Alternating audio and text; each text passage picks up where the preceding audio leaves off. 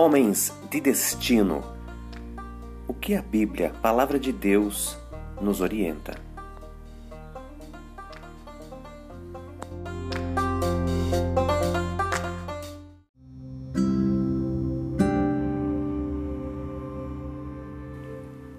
Homens também se decepcionam.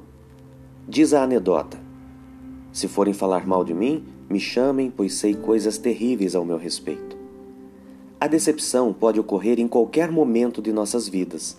Porém, como lidar com esta emoção de uma forma madura? É preciso entender a diferença entre decepção e desencorajamento, ou a falta de coragem promovida por decepções e frustrações. Confiar em alguém é comum. Como homens cristãos, precisamos desenvolver este traço de caráter em nós e também em nossos filhos. É bom confiar nas pessoas, mas melhor ainda é confiar no Senhor. Até mesmo pessoas de caráter podem errar por estarem sujeitas à fragilidade da condição humana. Como o Salmo 118:8 diz, é melhor buscar refúgio no Senhor do que confiar em homens.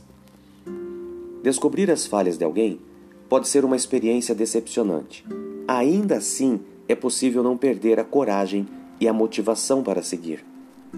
Se você espera que as pessoas sejam perfeitas, sua vida se resumirá a uma série de decepções.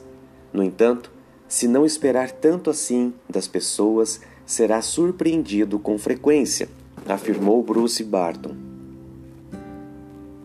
Se você for misericordioso com aqueles que o decepcionaram, poderás também contar com a graça de Deus quando decepcionar alguém.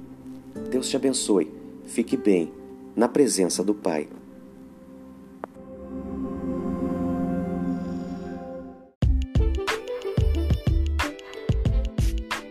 Compartilhe essa mensagem.